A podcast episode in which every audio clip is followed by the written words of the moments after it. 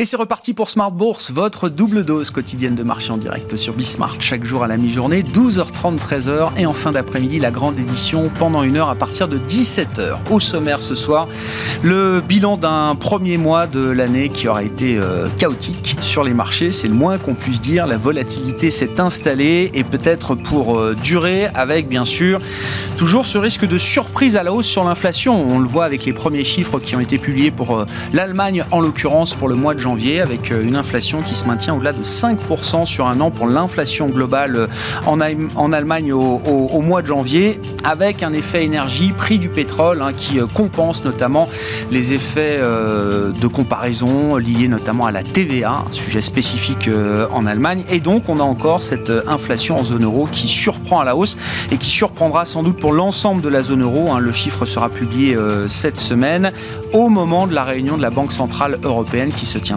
ce jeudi, après celle de la réunion de la Réserve fédérale américaine. La semaine dernière, ça reste donc le sujet de préoccupation majeure des, euh, des marchés et des investisseurs avec des marchés actions qui restent volatiles, nerveux et un CAC 40 qui tourne autour des 7000 points et qui va essayer de terminer positivement cette dernière séance du euh, mois de janvier. Nous reviendrons également avec nos invités de Planète Marché sur le dossier Orpea avec une euh, crise profonde, hein, une crise de gouvernance désormais qui vient s'ajouter à la controverse majeure à laquelle fait face le groupe depuis euh, la semaine dernière. Le titre Orpea qui reste plombé autour de 38 euros encore aujourd'hui avec euh, euh, une, une baisse de, 7-8% et un rebond qui a été avorté donc après un début de séance positif. Et puis dans le dernier quart d'heure de Smart Bourse, le quart d'heure thématique, on reviendra sur les enjeux climatiques, le défi climatique et comment est-ce que la finance peut s'aligner sur la trajectoire recommandée par le GIEC les accords de Paris. Vous savez que bon nombre de, fonds, euh, actions notamment, ne sont pas alignés sur la trajectoire fortement recommandée par le GIEC d'1,5 degré. Nous en parlerons avec l'associé fondateur d'Atlas Responsible Investors, Quentin Dumortier, qui sera avec nous en plateau à 17h45.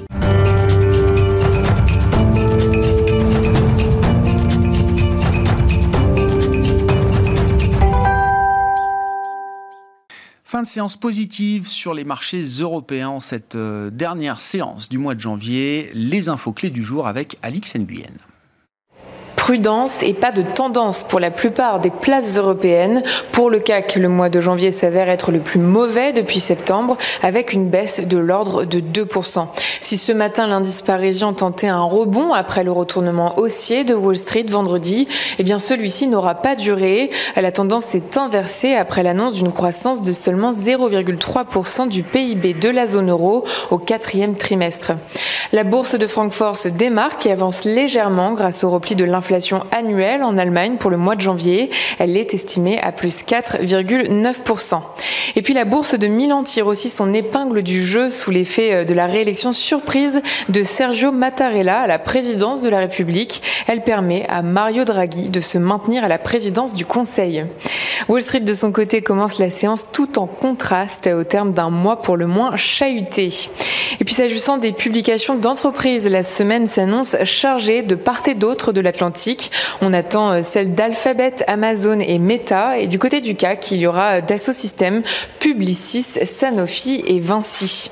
Sur le plan géopolitique, l'inquiétude imprègne toujours le marché. D'après le département américain de la défense, Moscou a concentré des troupes supplémentaires à sa frontière avec l'Ukraine. Et selon le Financial Times, l'administration Biden envisage en coordination avec certains alliés d'imposer des sanctions financières à l'encontre du cercle rapproché de Vladimir Poutine en cas d'invasion de l'Ukraine. Euh, une réunion du Conseil de sécurité de l'ONU a été convoquée aujourd'hui à la demande de Washington et d'intimer ainsi euh, la Russie à expliquer ses mouvements de troupes. Euh, Moscou a déjà qualifié cette réunion de farce diplomatique. Le principal rendez-vous de la semaine sera celui de la réunion de politique monétaire de la BCE jeudi. Il ne devrait pas donner lieu à des annonces majeures. Sur le plan des valeurs à suivre au niveau européen, le stock 600 de la technologie signe la meilleure performance sectorielle. Dassault Systèmes et ST Microelectronics avancent dans le vert. À l'inverse, Casino chute après avoir baissé son estimation d'EBITDA pour ses enseignes de distribution en France en 2021. Le groupe se dit aussi, dit aussi anticiper un repli de cette indicateur. Dans son sillage, Carrefour recule. Et puis en hausse ce matin, Orpea recule désormais. La semaine dernière, il chutait de plus de 48%. Yves Leman a été relevé hier de ses fonctions de directeur général du groupe Orpea. Pour rappel, dans Les Fossoyeurs, un livre enquête publié la semaine dernière, il est accusé d'avoir mis en place un système de maltraitance des résidents de ces EHPAD avec pour objectif d'améliorer sa rentabilité. Il est remplacé par Philippe Charrier. Tendance, mon ami, chaque jour à 12h30 et 17h avec Alix Nguyen dans Smart Bourse sur Bismart.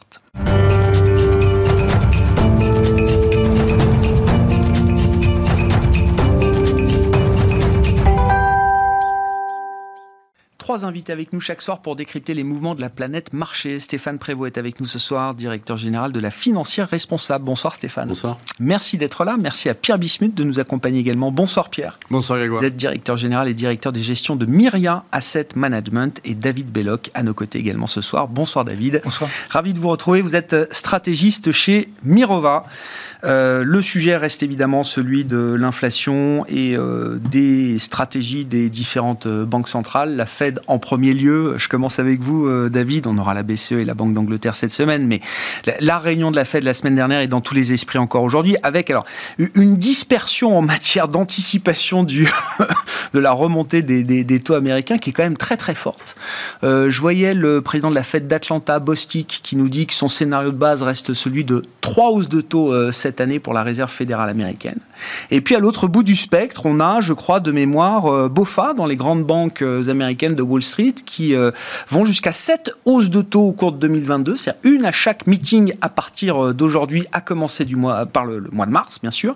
Et puis après, il y a des combinaisons, c'est-à-dire savoir est-ce qu'il faut faire euh, d'abord 50 points de base en mars et puis peut-être un peu moins de hausse de taux de 25 points de base derrière. Bref, il y a un échantillon quand même très très large.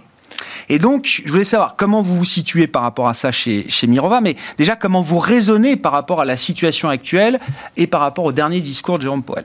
Alors, je dirais qu'il y a même une troisième combinaison qui est le quantitative tightening, en fait, euh, savoir s'ils vont commencer euh, dès euh, juin, juillet. Donc le bilan, vous voulez dire, hein, la réduction du bilan. La réduction du bilan, la réduction du bilan.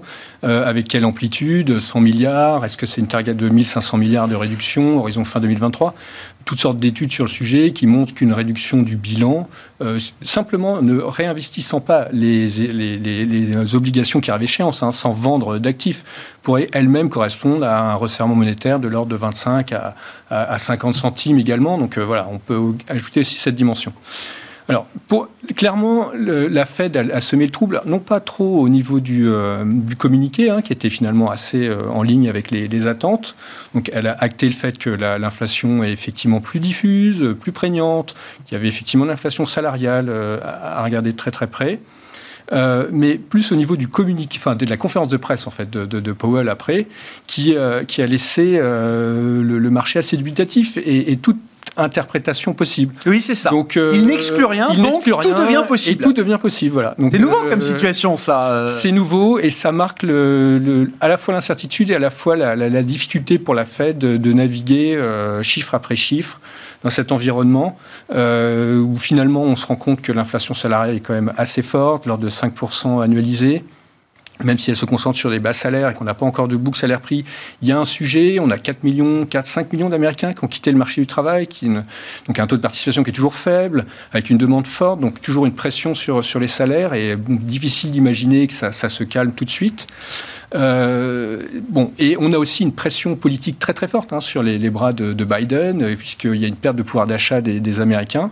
Donc euh, augmenter les salaires, mais si c'est pour ensuite subir la hausse des, prix des biens et, perdre en pouvoir d'achat, ça n'a pas beaucoup d'utilité.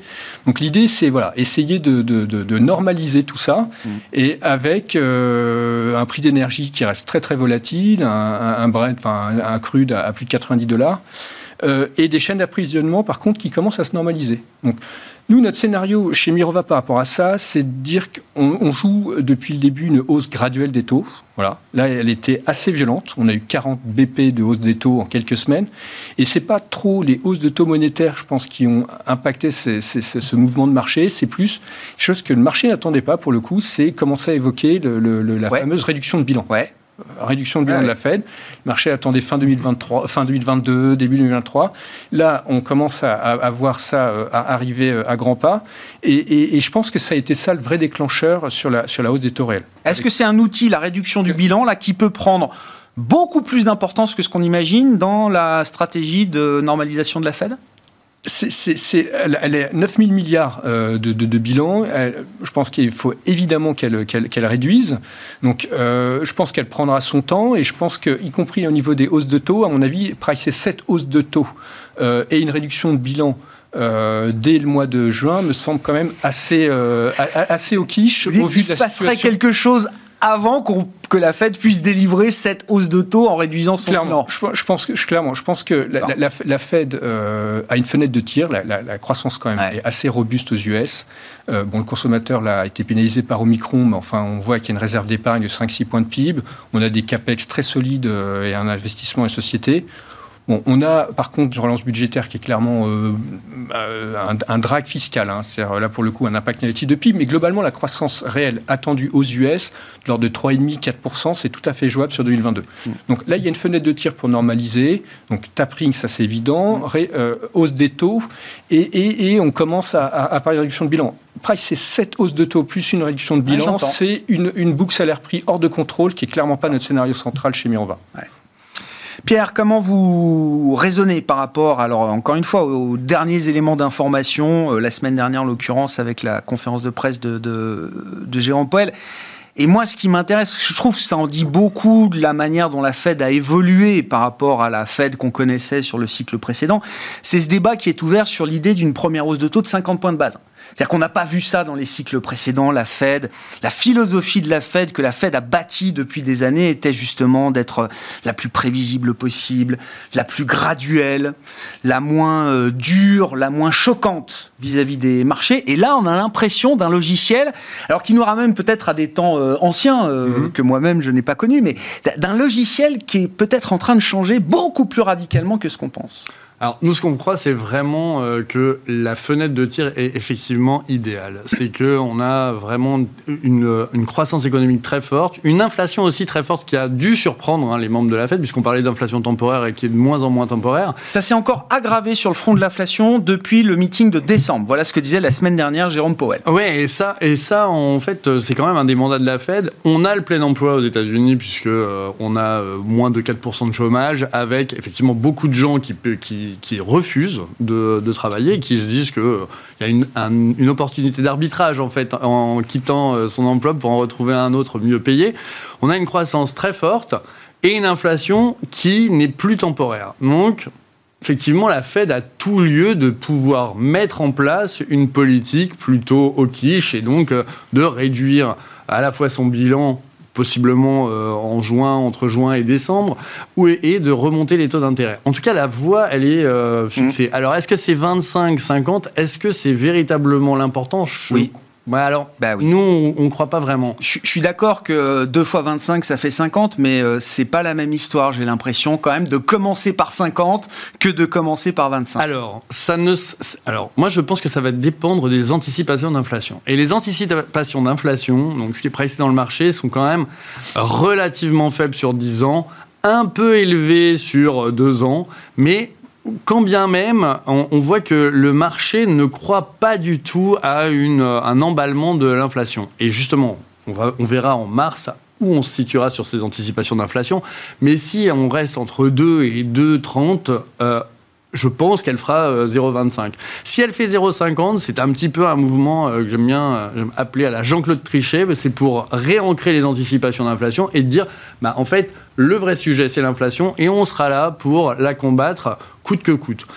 En même temps, on sait qu'il va y avoir des hausses de taux, on sait que l'économie américaine est de plus en plus auto-entretenue, et donc ça ne nous semble pas un facteur très euh, déraillant sur les marchés, même si on a vu que le mois de janvier était euh, mm. parfois cataclysmique et parfois très bon, avec une dichotomie totale entre l'Europe et les États-Unis, même sur les mêmes secteurs. C'est-à-dire que vous voyez les bancaires aux États-Unis se comportent pas du tout de la même manière que les bancaires en Europe. Ce qui est un peu euh, interrogeant, c'est que les chiffres d'inflation américains euh, sont pris en Europe comme euh, un indicateur avancé des futures hausses de taux de la BCE. Et ça, c'est vraiment déroutant. Donc on a un marché qui est un peu cassé, on a une courbe des taux américaine qui bah, a du mal, encore une fois, à s'équilibrer, hein, puisque le 2 ans a très fortement remonté, le 10 ans a des périodes de saut entre 1,60 et 1,80, le 30 ans fait quasiment rien.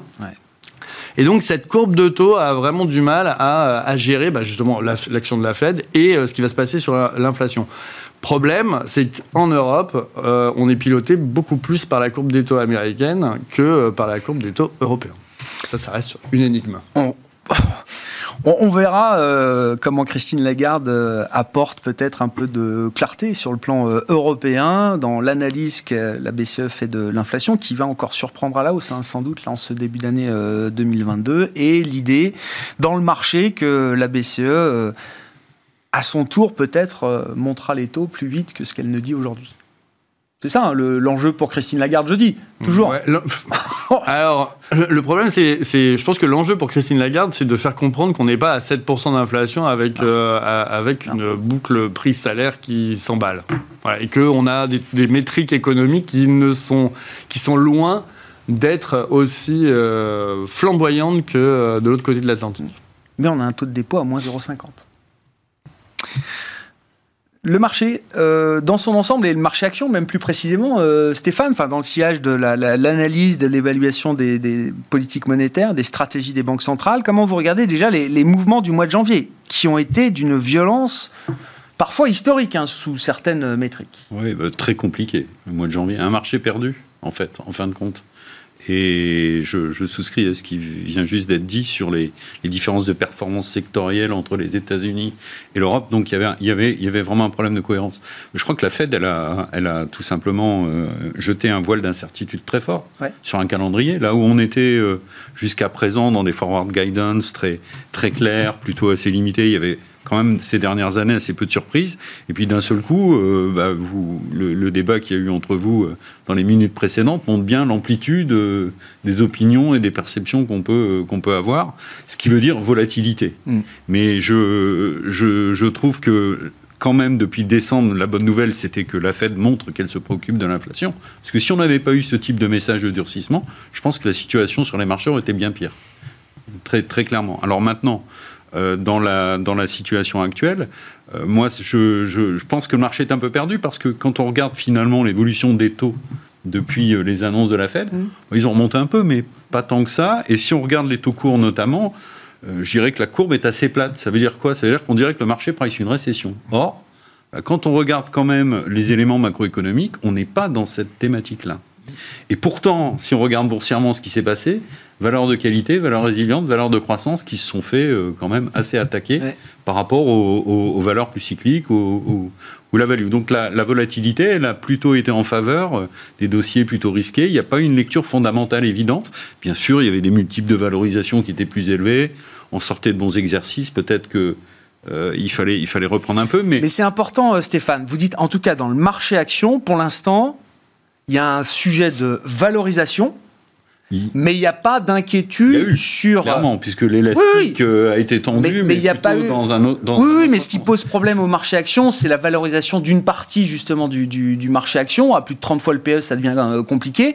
Mais vous dites, il n'y a pas de signal d'inquiétude euh, fondamentale sur la croissance. Bah, écoutez, quand on écoute nos hein, économistes et les économistes d'une façon générale, on n'est pas dans ce scénario-là. Alors, par contre, ce qui a clairement je pense, dans le mouvement du marché, ça a été des craintes par rapport à l'impact de l'inflation sur les résultats. Et on a vu d'ailleurs que dès que certains résultats sont sortis, comme Microsoft, comme Louis Vuitton, etc., quand il y avait du pricing power, euh, il y a eu un petit effet où finalement ça, rassure un peu. donc je pense qu'il y a eu ce mélange euh, de, de, problématiques d'anticipation, cette volatilité autour de craintes et de risques qui peuvent être à un moment exacerbés, exagérés sur une thématique aussi le risque géopolitique qui est dans le marché depuis euh, deux semaines, dont on parle tous les jours. Donc ce cocktail-là a amené quand même euh, une dissymétrie et des distorsions de, de, valorisation et de performance sectorielle. Et, plutôt en faveur euh, des actifs qui vont peut-être un peu mécaniquement bénéficier de la remontée des taux, tels que les banques, l'assurance et les valeurs très en mmh. retard. Mais encore faudra-t-il que dans les mois qui viennent, ça permette de justifier euh, la hausse des cours et le, niveau le niveau de cours et les multiples que là on aura sur, euh, sur ces secteurs. Donc un mois où on se fait très volatile, qui est plutôt un mois bah, un peu compliqué par exemple pour les gestions qualité et, croissance, très, très, clairement. Oui, des écarts de plus 15, moins 15 déjà entre ces différents styles et ces, différents groupe de valeurs, on va dire. Mais à ce stade, euh, dans, on ne voit pas encore de par rapport à l'inflation, alors elle est quand même moins forte en mmh. Europe, ça a été dit, le chômage est aussi quand même euh, plus élevé, beaucoup plus élevé en Europe. À, ce stade, on ne voit pas de signe encore récessif ou de rupture de phénomènes de demande dans les entreprises. Hmm. On voit des impacts de coûts, notamment au niveau salarial, sur certaines activités, mais euh, pour l'instant, on ne voit pas de dégradation, de détérioration des résultats.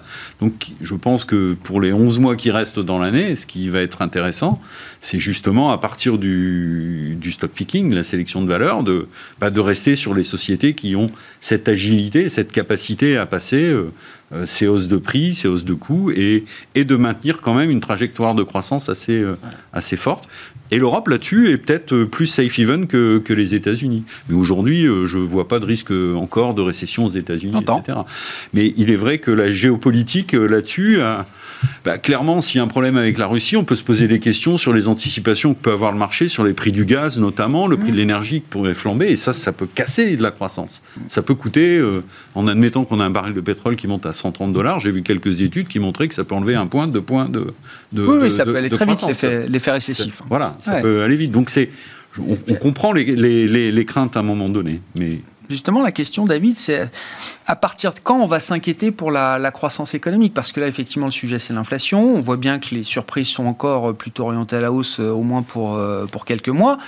Dans le même temps, je regarde les, les, modèles d'évaluation économique en temps réel, par exemple, de la croissance américaine, le GDP Now d'Atlanta. Il nous dit, euh, pour l'instant, on est parti pour faire zéro au premier trimestre, venant de, on a fait quoi, plus 6,5, 7%, annualisé, au, quatrième trimestre. Oui, oui, mais est-ce que, est que ce premier trimestre, ce sera quand même aussi à un moment le, euh, l'idée que euh, on risque d'avoir déception sur déception sur le chemin de croissance euh, aux États-Unis cette année? Est-ce que c'est un risque à avoir en tête? Et se retrouver dans une situation où on serait déçu par la croissance avec une inflation qui momentanément resterait encore euh, très élevé, euh, qu'est-ce que ça peut impliquer effectivement dans le marché le, risque de stagflation bah, euh, Ou perçu comme tel, j'en sais rien, parce qu'avec 4% de croissance, même ou 3,5 ou 3% de croissance, je crois que Goldman a déjà révisé à 3,2 la croissance américaine de, 2022 venant de 3,8. Même 3 points de croissance, c'est pas l'idée d'une stagnation, tout à fait. Mais je, pense que là, c'est beaucoup, beaucoup trop tôt pour, pour commencer à, parler de, de, stagflation. Pour, en deux mots, euh, le mois de janvier. Bon, effectivement, on a baissé de 3 à 4 sur les marchés européens, 10% par rapport au plus haut sur les marchés US, 15% sur le Nasdaq. Je pense que c'est quand même avant tout une correction des excès de fin d'année dernière. C'est pas une inquiétude sur la croissance, là, ce que vous... En partie. D'accord. En partie. D'accord. En partie. Mais je pense qu'il y a quand même une forte composante, euh, ne serait-ce qu'au niveau des, des, euh, des, des, valeurs en fait, hein, mhm. qui ont sous-performé par rapport aux valeurs qu'on surperformé. On voit quand même, on finit le mois avec des surperformances massives des secteurs financiers, bancaires, de l'assurance, des télécoms, euh, bon, euh, de l'énergie, bon, et, effectivement des, des, moins 10 sur la techno. Bon, si on prend euh, le, T4 2021, on avait quand même un re-rating très très fort de ces valeurs de croissance qualité. donc l'exemple le plus marquant, c'est effectivement le secteur de la techno, techno américaine, concentré sur quelques valeurs, où effectivement bon, le, niveau de valorisation commençait à être assez élevé en relatif d'une partie de la cote qui était complètement décotée, euh, qui n'intéressait personne, euh, et qui pourtant euh, avait eu un dynamique de révision de bénéfices sur les derniers semestres, hein, le deuxième semestre 2021, qui était finalement pas mal. Et, les derniers résultats de, ces boîtes value, cycliques, décotées, ce qu'on voudra, étaient, étaient, très corrects. Mais le marché n'en tenait pas égard. Euh, et sans parler hein, de quelques mouvements d'habillage de bilan sur la toute fin décembre, on a fait plus 5% sur les dix derniers jours de l'année quand même, en ligne droite. sans aucun. Euh, c'est un peu trop. Bon, sans, chiffre macro, sans, on peut se rassurer sur une chose, c'est que Omicron était effectivement un variant plus light, qu'on allait pouvoir sortir plus rapidement de cette, cette, cette, pandémie. Bon, mais sinon, pour ce qui est du reste, c'était pas nécessairement de la, enfin, nature à justifier cette accélération. Donc, je pense que, en tout cas, on a corrigé cet excès de fin d'année. Ça s'est fait à travers des pans de la cote qui, euh, effectivement, étaient les plus spéculatifs. Le marché américain, le retail américain en état de capitulation. On a les compartiments SPAC, la tech non profitable, euh, des, pans entiers, le Bitcoin à 35 000 euh, dollars. Donc, on a, on a des pans entiers très spéculatifs qui, corrigent. Et pourquoi? Parce qu'il il y a une donnée nouvelle, mise à part un effet balancier, qui est cette fameuse hausse des taux réels et changement de, pivot fait, des changements politiques, qui a été le déclencheur. Voilà. Donc, je pense qu'on peut interpréter. À très court terme, on va avoir, on a commencé à avoir Microsoft, Apple, LVMH euh, et d'autres. On avait un très très bon quatrième trimestre de croissance, on l'a dit, 7% aux US, ça sera le cas également en Europe. Donc je pense qu'on va avoir des bons résultats, euh, des sociétés donc, qui vont rassurer. Si on n'a pas, et ce qu'a l'air d'être le cas à très court terme, une crise euh, Ukraine-Russie qui, dégénère, on a toutes les chances effectivement d'avoir soit un point d'entrée, soit une stabilisation, mais quelque chose d'un peu plus serein euh, étant donné que la Fed est, derrière nous maintenant, à, très court terme. Par contre, oui, je pense que le premier trimestre va être volatile, au gré des chiffres euh, d'inflation, au gré des chiffres de croissance. Sur les chiffres de croissance, on peut euh, décevoir du fait d'Omicron, clairement. La consommation va décevoir. Euh, les chiffres d'inflation, on voit qu'avec la hausse des prix d'énergie, c'est pas pour tout de suite. Et, et, on va avoir une fête qui va continuer à être belliqueuse. Et, et oui, euh, elle va pas s'arrêter à cause d'un de, de, de, d'un petit affaiblissement de la croissance américaine au premier trimestre. C'est pas ça qui la fera reculer. Je, pense que dans le logiciel de la Fed, il y a encore potentiellement, c'est parce qu'elle souhaite, mais elle peut se le permettre, 5 euh, à 10% de baisse des marchés actions US, euh, d'une hausse des taux réels de encore 30-40 centimes, un élargissement des spreads de crédit, y compris à euh, yield, c'est encore jouable. Les Donc le put est encore euh, plus bas. Est plus bas. Le put est plus bas. Donc on a pu ce, ce put fait, ce put euh, Fed. On va analyser. Bon, les résultats des boîtes peuvent, peuvent comment rassurer, mais on va surtout anticiper et, et, naviguer à vue. Pour autant, pour autant, encore une fois, je pense que la réouverture de l'économie complète post-Omicron au printemps euh, l'essentiel du discours mm. et, de l'intégration par le marché de ce discours, ce qui est déjà en bonne partie de cas euh, euh, belliqueux de la Fed au premier trimestre, une réserve d'épargne très forte qui peut. Bon, je pense qu'on peut avoir un très très bon deuxième trimestre de croissance, y compris aux US, et que ça peut être à nouveau un, très bon point d'entrée en directionnel et une poursuite de la rotation qu'on a commencé à, avoir. Pierre, le, si la Fed vise le resserrement des conditions financières, le marché n'a pas encore assez baissé. Vous êtes d'accord avec ça ou pas? Moi, je, trouve que c'est très... non, mais je trouve que c'est très difficile de parler de marché euh, uniformément parce que euh, moi, c'est ça que j'aime beaucoup dans les marchés américains, c'est que euh, on laisse exploser les valorisations et après il y a un retour sur terre qui est très brutal, mais au moins on a des mouvements et puis des, des points d'équilibre. Il y a de l'ampleur, quoi. Ben, non, mais il y a de l'ampleur. non, mais il y a de l'ampleur, mais en fait l'ampleur, il est dramatique pour les, les sociétés qui sont tirés par, euh, par soit des flux, soit euh, des espoirs. Et en fait, euh, le principe de réalité, il suffit d'un petit élément déclencheur pour qu'un principe de réalité revienne. Et je trouve que dans le marché américain, c'est ça qui est vraiment intéressant, c'est qu'on a, tout le monde le sait, hein, plus de 50% des, des, sociétés qui ont perdu 50% de leur valeur. Mais ce qui est intéressant, c'est que là, on peut véritablement trouver des, des gérants qui expriment quelque chose et, et ils peuvent trouver finalement des, euh, des sociétés qui n'en pâtissent pas de ces, euh, de ces mouvements très forts. Et c'est ça que moi j'aime beaucoup dans le marché américain, c'est qu'on n'hésite pas à, miser fort, un peu comme euh, du private equity, et puis si on, on a finalement une pépite qui explose, eh ben ça va être formidable. Et donc le marché américain. Je trouve Cette phase-là que vous décrivez, elle est un peu passée. Enfin, eh ben, jusqu'à la prochaine fois, j'en sais rien. Mais, c'est ça qui est génial, c'est que finalement, on a changé. On est, je pense que le marché a véritablement bien intégré les réouvertures de l'économie. On est complètement, euh, enfin, le Covid, c'est fini, quoi. Pour le, en tout cas, fini jusqu'à jusqu'à sauf si bien évidemment on a égale par ailleurs. etc. Mais en fait, les boîtes qui, ont, qui ont, se sont valorisées sur des espoirs dus au Covid, en fait, la vie normale reprend et je trouve qu'on revient sur des fondamentaux très intéressants. Et euh, c'est pour ça qu'on a des sociétés style Peloton qui, ont perdu, je sais pas, Netflix, Zoom, DocuSign, toutes ces boîtes-là. Voilà.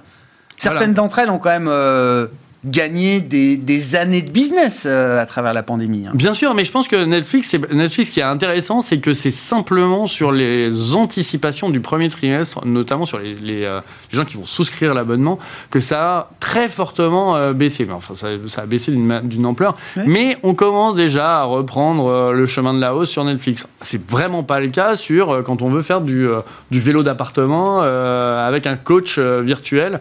Là, je pense que le business model est un peu cassé. D'ailleurs, Peloton a arrêté la production de certains de ses vélos. Donc, on est. euh, c'est un marché assaini en fait là que. en tout cas, c'est un, marché. observez. Moi, je pense que c'est un marché qui revient sur une autre dynamique, et c'est ça qui est véritablement intéressant. On regarde aussi les valeurs de, de l'environnement. Les valeurs de l'environnement on, se sont fait Bien sûr, massacrer euh, bien sûr. en 2021, et ça continue en 2022. Et justement. On va voir ce que va être le relais politique pour euh, revivifier finalement une économie plus verte. Alors, un- on est en campagne présidentielle, on sent bien que c'est totalement inaudible, mais euh, on espère avoir des, des- des plans à long terme. Tout ça pour dire que le Covid, au, au niveau américain, c'est complètement fini à mon Mmh. avis. On repart sur des fondamentaux, sur des, des entreprises qui vont bien et qui vont mal. On sépare euh, le bon grain de livret.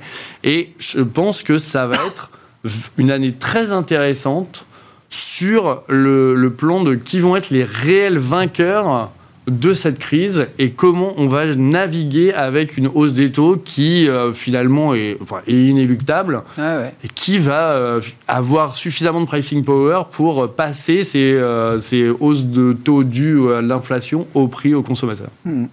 Et ça veut dire, là, en tant qu'intervenant de marché, c'est déjà des, euh, il y a déjà des mouvements que vous mettez à profit qui sont intéressants pour construire, reconstruire ou commencer à construire des positions de moyen long terme, là, sur. euh, Alors, très honnêtement, on a fait ça en décembre. On a un peu revu les portefeuilles justement Ouais. pour les, les- les remettre a priori d'équerre. On a été un peu pris à contre-pied par, euh, par ces mouvements de marché, notamment euh, en fonction des, euh, des, bah, des thématiques des fonds. Mmh.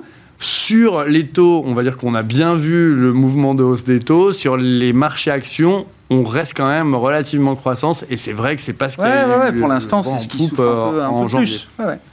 Euh, bon, les, les résultats, effectivement, on l'a déjà un peu évoqué, mais est-ce qu'ils vont permettre de remettre un petit peu l'église au milieu du village? Vous citiez tout à l'heure euh, du Microsoft, du LVMH. C'est vrai que c'est des titres, c'est intéressant. C'est des titres bon, qui ont baissé d'un peu plus de 10% euh, déjà au cours du, du- du mois de janvier, avant la publication de leurs résultats.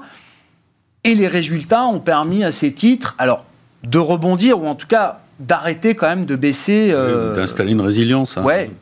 Une espèce de coussin, bien sûr. Ben, je pense que ça permet quand même de, de, de limiter un excès de pessimisme euh, ou, ou alors un peu des ventes à découvert sur certains dossiers, parce que il y avait un peu qu'un style au mois de janvier, donc euh, Mm. c'était un peu le, le sujet. Oui, mais je pense qu'on verra ça à peu près sur chaque saison de, de résultats, parce que si le marché doute de l'économie et de la croissance, ça permettra effectivement de, de valoriser le, le stock picking si on a bien vu, euh, bien vu les résultats. Et euh, d'ailleurs, nous, euh, pas plus tard qu'en fin de semaine, on a repris un certain nombre de dossiers sur quelques secteurs cycliques. On pense qu'en 2022, euh, le scénario central reste un scénario de croissance économique.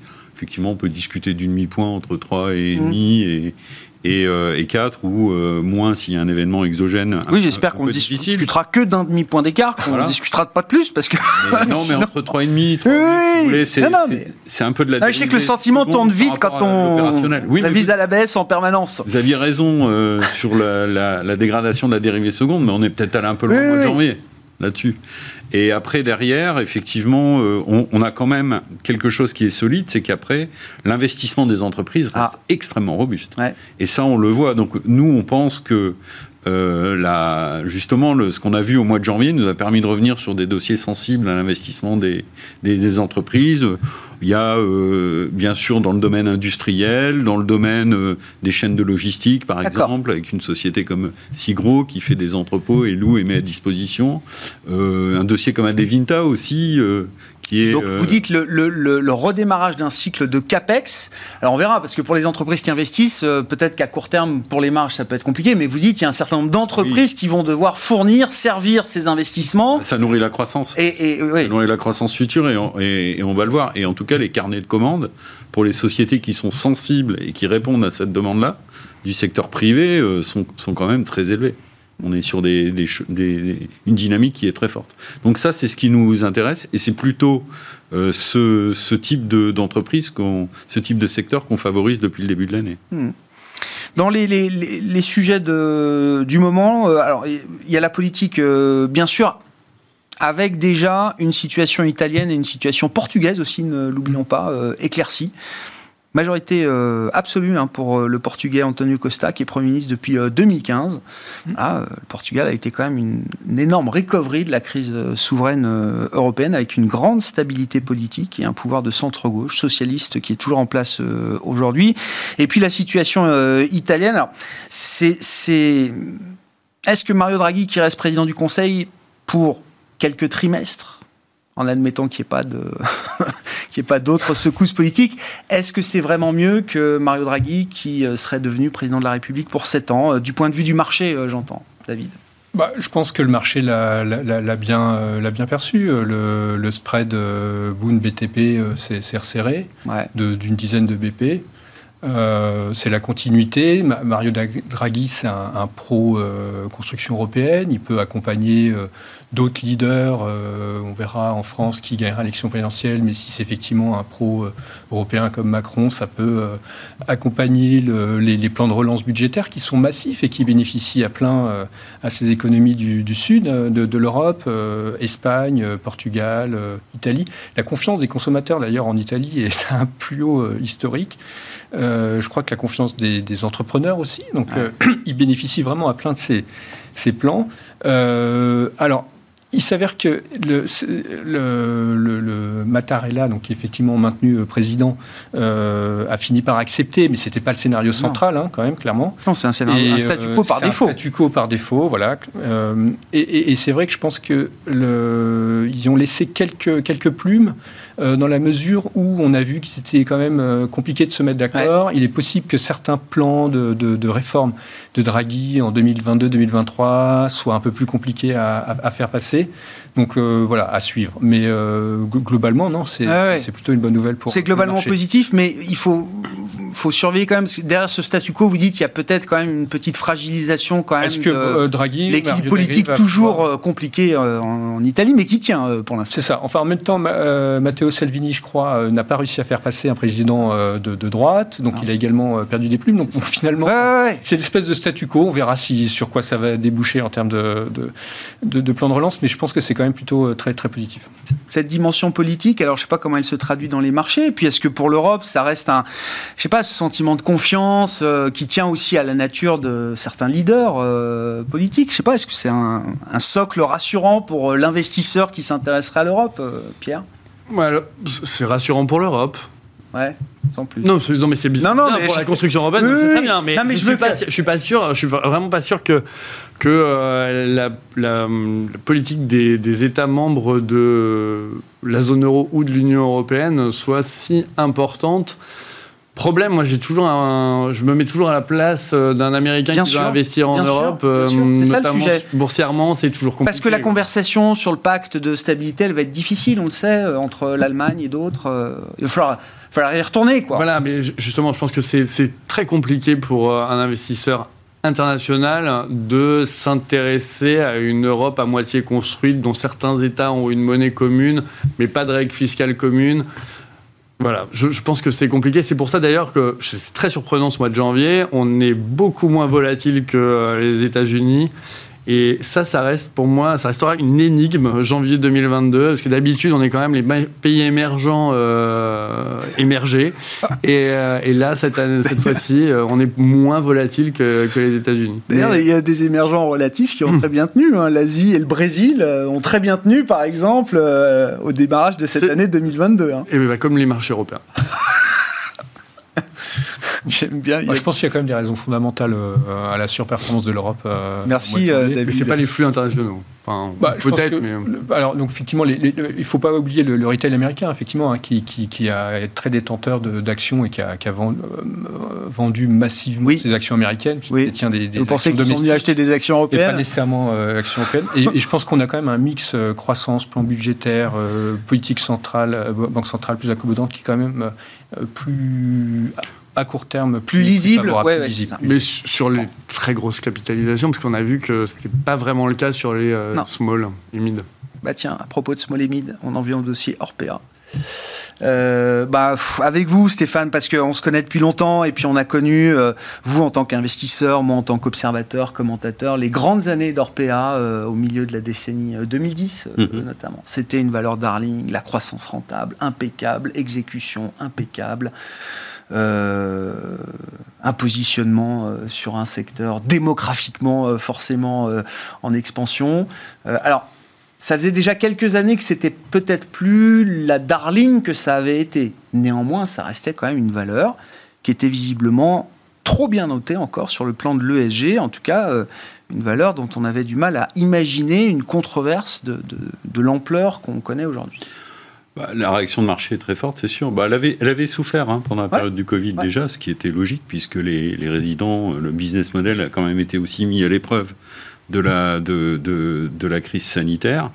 Mais euh, les, les, controverses, hein, puisque vous faites mm. allusion aux controverses du livre, c'est des controverses qui ne sont pas nouvelles sur le, sur le secteur, mais sur lesquelles on avait plutôt euh, jusqu'à présent des peut-être un, un, système de, un aspect de phénomène isolé. Et un fait divers ne fait pas une généralité ou, ou un système en cours, mais euh, nous, pour être tout à fait franc, on avait sorti la valeur européenne de nos portefeuilles été 2021. Euh, pas euh, parce qu'on savait qu'un livre avait sortir et qu'on avait des, euh, les preuves avancées, je, je n'irai pas sur ce terrain-là, mais tout simplement sur trois facteurs. Qui, qui, vous allez le voir, sont liés entre eux. Vous savez qu'on utilise l'information extra-financière comme moyen de, de, valider la qualité de l'entreprise. Et très clairement, dans la mise à jour du dossier Orpea, qui pourtant avait euh, les taux de réponse les plus élevés dans nos questionnaires extra-financiers, des indicateurs euh, chiffrés, des indicateurs qualitatifs. Euh, en, quantité, il répondait à toutes vos questions. Oui, et en qualité, quand on regardait à l'intérieur, notamment dans les éléments sociaux, sur un secteur hautement sensible du point de vue social, avec des controverses toujours un peu permanentes, et puis une sensibilité peut-être accrue après le Covid sur certains sujets, euh, ben on avait du mal, dans les réponses de l'entreprise, à pouvoir jauger de la, dynamique d'amélioration, de progrès ou le suivi de, problématiques de fidélisation du personnel, de conditions de travail, etc. Mais sans avoir forcément euh, euh, de, perception spécifique et, et, précise, avec donc une, une dégradation un peu du signal extra-financier qui nous amenait nous, à, nous questionner sur le, bah, le, statut qu'on avait donné à la valeur. On lui a du coup pas du tout accordé le meilleur statut possible, pour être franc, euh, sur, le, sur le secteur. Et puis en face, à côté de ça, en parallèle, pardon, pas en face, bah, un risque de gouvernance identifié avec l'entrée du fonds canadien probablement toujours historiquement à la recherche d'une performance et un business model avec une stratégie de différenciation, c'est-à-dire on propose des services plutôt haut de gamme avec une valeur ajoutée des, des pricing plus élevés parce qu'il y a, une valeur perçue par le client dans le positionnement, dans les prestations, etc. Et donc peut-être une antinomie possible entre euh, bah, les contraintes d'un business model, euh, la recherche de rentabilité et notamment, euh, c'était le troisième point qui nous avait également gêné, euh, sur le dossier, ben, un milliard de capex qui avait été investi sur l'Amérique du Sud et pas de retour sur investissement en termes de revenus comme de profitabilité avant 2024. Donc malgré le beau profil de croissance, malgré une apparence extra-financière plutôt bonne, mais avec une dynamique en dégradation d'après notre estimation, on avait euh, décidé de se, séparer du dossier. Ça avait, ça avait été un débat. Donc c'est, je crois que ce qu'il faut retenir de, ça, la notation, effectivement, je suis tout à fait d'accord avec vous depuis des années là-dessus, ne fait pas tout. Il y a des signaux faibles. Dans ce cas précis, on a su l'interpréter et le, le mettre en œuvre et l'acter en termes de décision d'investissement. Je pense vraiment que le SG sert à ça. Mm. C'est à nous d'essayer de, de, bien les, de bien suivre ces signaux quand ils, quand ils apparaissent. Petit tour de table rapide, là, euh, un ou quelques enseignements de l'affaire euh, Orpea. Qu'est-ce que vous en retirez jusqu'à présent chez Mirova, euh, David? Alors, donc, effectivement, l'enquête est en cours, mais si les faits sont avérés, c'est absolument inacceptable. donc, toute la question, c'est de savoir si c'est des pratiques généralisées, généralisables à l'ensemble des, EHPAD, ou si ça concerne quelques, quelques quelques endroits. Pour autant, euh, donc nous, effectivement, certains portefeuilles sont investis dans RPA, soit en actions, soit en obligations. Pour l'instant, c'est statu quo. Euh, on attend d'avoir plus de preuves, plus d'informations. On a investi, euh, et on est encore investi dans Orpea, puisqu'on pense que, euh, en tant qu'investisseur responsable, développement durable, les, sujets de, dépendance sont des sujets à, traiter. compte tenu de nos sociétés occidentales, on voit que ça passe par donc ce, type d'établissement, contrairement à d'autres sociétés culturelles où les, les anciens euh, sont, pris en charge, pris en par, charge les familles. Par, les familles. C'est un fait avéré, c'est pas c'est pas le cas dans nos, sociétés. Donc euh, il faut euh, traiter et financer cette dépendance. bon, pour ce qui est du, du cas d'Orpea, effectivement, on est plus dans une problématique d'engagement à ce stade pour essayer de faire progresser les, les pratiques, voir dans quelle mesure il ne peut pas y avoir plus de contrôle, euh, plus de réglementation, mm. euh, mais pas dans une optique, à ce stade, encore une fois, puisque l'enquête est, en cours, de, de, de, vendre euh, voilà, de manière oui, de, désinvestir, totalement le, dossier. La décision est encore. Euh, Après, je dirais que sinon, c'est une, plutôt une bonne nouvelle de voir qu'effectivement, ces, ces, ces, euh, sujets extra, extra-financiers euh, ressortent vraiment. Éclatent au grand jour, éclatent même. au grand jour. je dirais, et deviennent une, un, paramètre à part entière dans, dans l'investissement de nos jours. Quoi. Pierre, si vous avez un, mot. Très rapide, on voit bien que ce n'est pas les comptes qui font les, les, les, pets dans les portefeuilles, hein. c'est bien euh, les critères extra-financiers. Et c'est pour ça que on travaille beaucoup à essayer de sourcer des, des, des métriques euh, implacables sur ces, euh, sur, ces, sur ces données et essayer d'entrevoir l'avenir.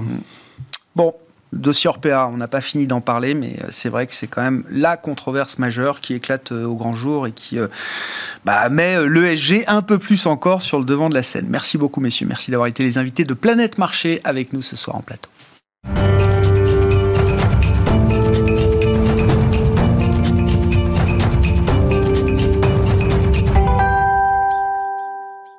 Le dernier quart d'heure de Smart Bourse chaque soir, c'est le quart d'heure thématique. Le thème ce soir, c'est celui du défi climatique et comment proposer des solutions d'investissement pour ses clients aligné sur les accords de Paris. je vous rappelle notamment cette trajectoire climat euh, fortement recommandée par le GIEC, 2 degrés, voire 1,5. Hein. Si vous pouvez faire 1,5 degrés, euh, c'est beaucoup mieux encore. Voilà ce que nous euh, rapporte le, GIEC dans ses derniers rapports. Nous en parlons avec Quentin Dumortier, associé fondateur et directeur des investissements d'Atlas Responsible Investors à mes côtés en plateau. Quentin, bonsoir.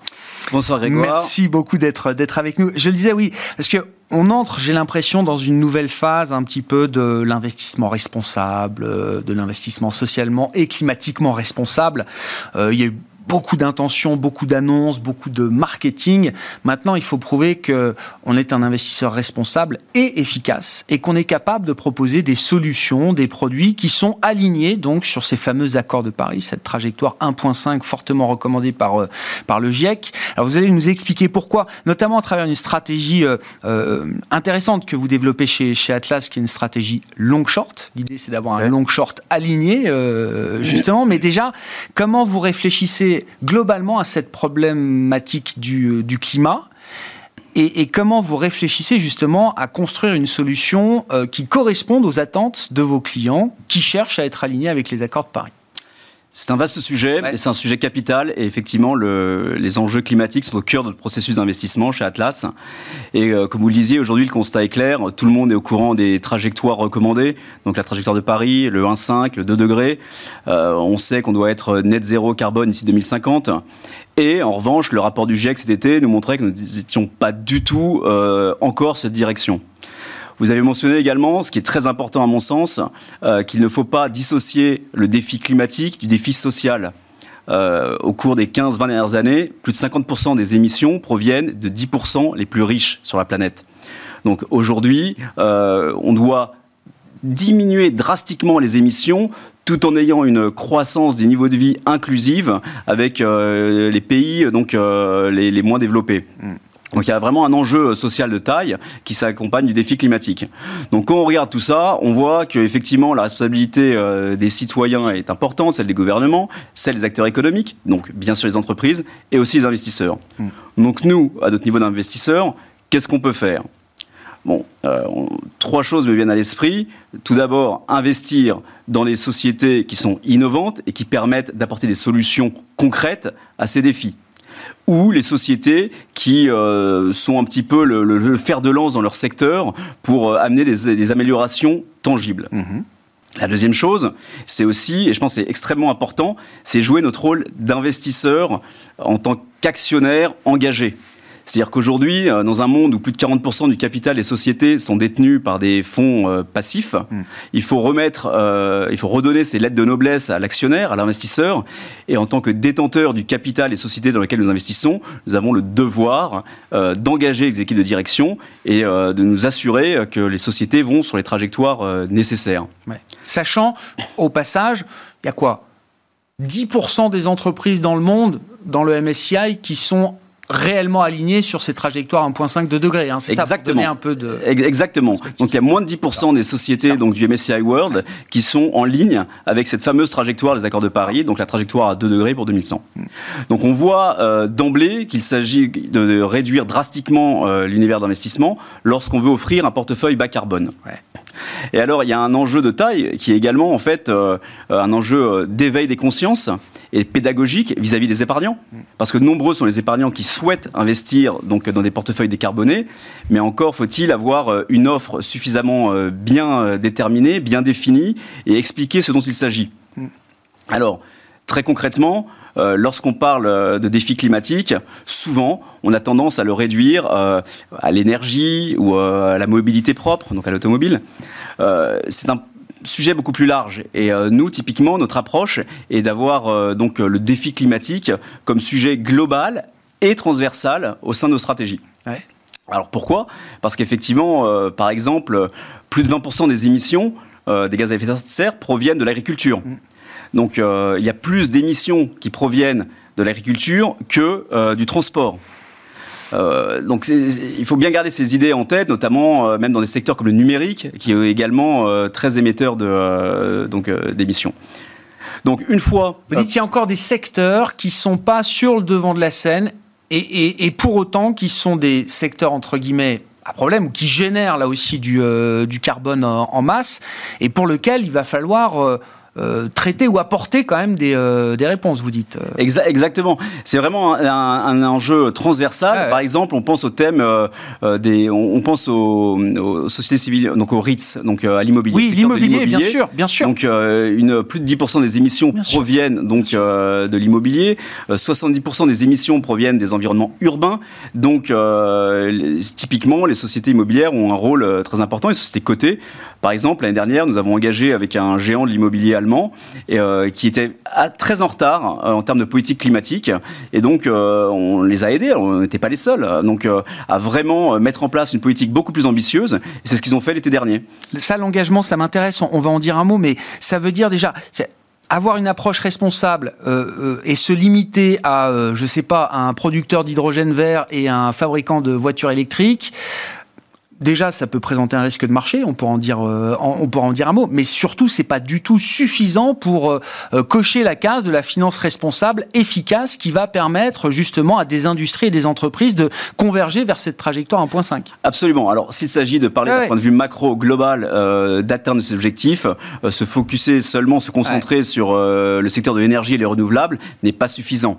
Avec l'effet supplémentaire, effectivement, lorsqu'on crée cette confusion, d'avoir énormément d'afflux de capital vers un nombre limité de sociétés qui se créent, qui créent du coup, euh, les, qui favorisent l'émergence de bulles spéculatives qui vont avoir donc les, effets qu'on connaît. On a vu le secteur des renouvelables donc qui était euh, en feu en 2020, qui s'est redégonflé en 2021. On retrouve aujourd'hui des, niveaux de valorisation qui sont intéressants, mais effectivement on s'aperçoit que oui, on est marqué par la volatilité euh, récente quoi. ouais, ce secteur. Tout, tout, à fait. Et, euh, et d'autant plus que, alors là, on parle d'un secteur en particulier, mais cette volatilité, on la retrouve dans d'autres euh, pépites qui sont des boîtes donc à forte croissance, qui elles euh, nous, on trouve beaucoup de ces sociétés. On a trois types de sociétés en portefeuille. Mm. On a donc euh, des sociétés un petit peu de traditionnelles, donc qui sont les leaders dans leur secteur et qui tirent la transition vers le haut. Donc, on pourrait penser par exemple à des sociétés comme Schneider. Mm-hmm. Il y a aussi des, des, sociétés qui sont plutôt des des catalyseurs, donc des plus petites sociétés qui vont permettre aux grands groupes d'atteindre leurs objectifs. Donc là, vous pouvez trouver effectivement des énergies renouvelables ou des, dans, l'automobile, dans, la, dans la, la value chain du moteur à hydrogène, vous avez des sociétés. Et la troisième catégorie qui est assez intéressante, c'est euh, les disrupteurs, donc euh, des sociétés qui euh, réinventent des business models qui sont donc sustainability native. Et là, vous retrouvez des, des marketplaces digitales ou des, des, sociétés donc de substituts aux protéines animales. Donc, y a, on, voit à quel point en fait le secteur est large. Et donc, ça nous permet en même temps, en tant qu'investisseur, une fois que cet univers d'investissement est défini, de retrouver aussi des profils de risques et de retours qui sont euh, intéressants. La notion d'engagement, là, comment est-ce que vous allez vous confronter justement? Alors, à la bataille pour le, climat, euh, j'entends, mais auprès des entreprises, auprès des managements, c'est une notion qui revient de plus en plus là chez les investisseurs euh, responsables. Et euh, j'aimerais qu'on explique un petit peu effectivement ce qu'il y a derrière cette notion d'engagement. On va aller regarder des entreprises qui ont un potentiel d'amélioration, qui sont pas celles qui sont à 1.5 aujourd'hui mais qui peuvent le devenir avec des euh, actes euh, et, Alors, et un chemin concret. E-, exactement, exactement. Alors, ce qui se passe, si vous voulez, c'est qu'aujourd'hui, euh, tous les CEO vont avoir des, des, des, engagements à 2050, des promesses qui n'engagent que les successeurs des successeurs de leurs successeurs. Alors dans un univers euh, d'investissement où euh, le, focus principal est sur euh, généralement sur les prochains résultats trimestriels, la vision 2050, j'imagine que ça n'empêche pas nécessairement tous les CEO de dormir. Mhm. En revanche, ils prennent tous ces engagements. Donc nous, un rôle important, c'est de leur apporter notre conviction intime et des solutions en disant mais non en fait les investisseurs ils veulent euh, que vous ayez une, euh, une, allocation du capital qui soit en ligne avec euh, la taille de ce défi climatique. Mm. Donc on peut le voir très simplement, qui est l'allocation du capital financier, du capital humain à ces différents sujets. Et donc là, on est, on est aidé bien sûr dans ces échanges avec les équipes dirigeantes, donc par, par des différents panels d'experts qui nous entourent, mais aussi par des, des organismes à, but non lucratif, donc qui font énormément de travail. Donc aujourd'hui, dans le grand débat sur l'ESG, la data ESG en général, la data sur le E elle est présente. C'est-à-dire qu'en fait, on, a beaucoup de données. Donc vous avez euh, des, organisations, des organismes comme le, donc le CDP, le, Carbon Disclosure Project, euh, ou euh, SBTI, Science Based Target Initiative, qui valident les trajectoires des entreprises. Parce qu'encore une fois, il s'agit de voir quels sont les efforts à un an, deux ans, cinq ans, pas seulement ce qui se passera en 2045 et 2050 on ne peut pas s'attendre à une révolution euh, technologique qui permette de sortir du chapeau un miracle. Euh, C'est un pari trop risqué. Exactement le CDP, qui est le même organisme qui nous dit qu'il y a, euh, je sais pas, euh, moins de 1% des fonds en matière de gestion collective qui sont alignés justement euh, sur la trajectoire 1.5 aujourd'hui. Concrètement, comment ça prend forme dans un long short comme celui que vous développez, comme cette stratégie que vous développez, Quentin? Et eh ben donc, très simplement, si vous voulez, nous, notre portefeuille est constitué autour de 11 objectifs d'investissement responsable qui sont en ligne avec les objectifs de développement durable des Nations Unies et euh, au centre desquels se retrouvent les enjeux climatiques. Donc très simplement euh, sur ces thématiques, nous avons des screens ESG classiques et nous rajoutons un filtre climatique mmh. où nous ne sélectionnons que des sociétés qui sont aligné avec les accords de Paris. Ce qui ne veut pas dire que ça euh, enlève euh, l'importance de l'engagement, parce qu'en fait, euh, il y a énormément d'améliorations nécessaires, même sur les sociétés qui font déjà les choses bien. Mais c'est un premier, une première approche qui nous permet d'avoir déjà un univers qui est trié sur le, sur le volet. Donc ça, sur les longs, et ensuite sur les shorts. donc nous prenons des positions contre les sociétés qui, elles, ne sont pas engagées de manière authentique dans la transition. Des sociétés qui font traîner les choses dans des univers d'exclusion parce que leurs activités ne sont pas alignées avec nos objectifs d'investissement responsable, ou des sociétés qui sont en amont de controverses et qui se disent bon, euh, on verra plus tard, ça va passer. Et en fait, aujourd'hui, on n'a plus le temps. Donc, euh, je pense qu'en tant qu'investisseur responsable, parfois on explique que shorter euh, une drôle de démarche.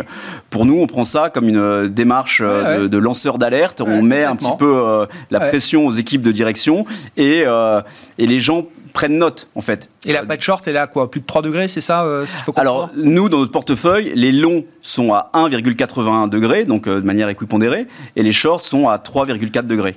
Donc effectivement, euh, on, voit qu'il il y a beaucoup de travail à faire sur de, gros compartiments de, du, du, marché, mais, mais je pense qu'aujourd'hui, la data est là, la prise de conscience est lente, mais elle est présente, et le fait que les investisseurs aient de plus en plus à rapporter sur ces métriques, avec notamment la taxonomie mmh. et ce que leur demandent un petit peu les différents labels, ça participe d'une dynamique qui est très saine.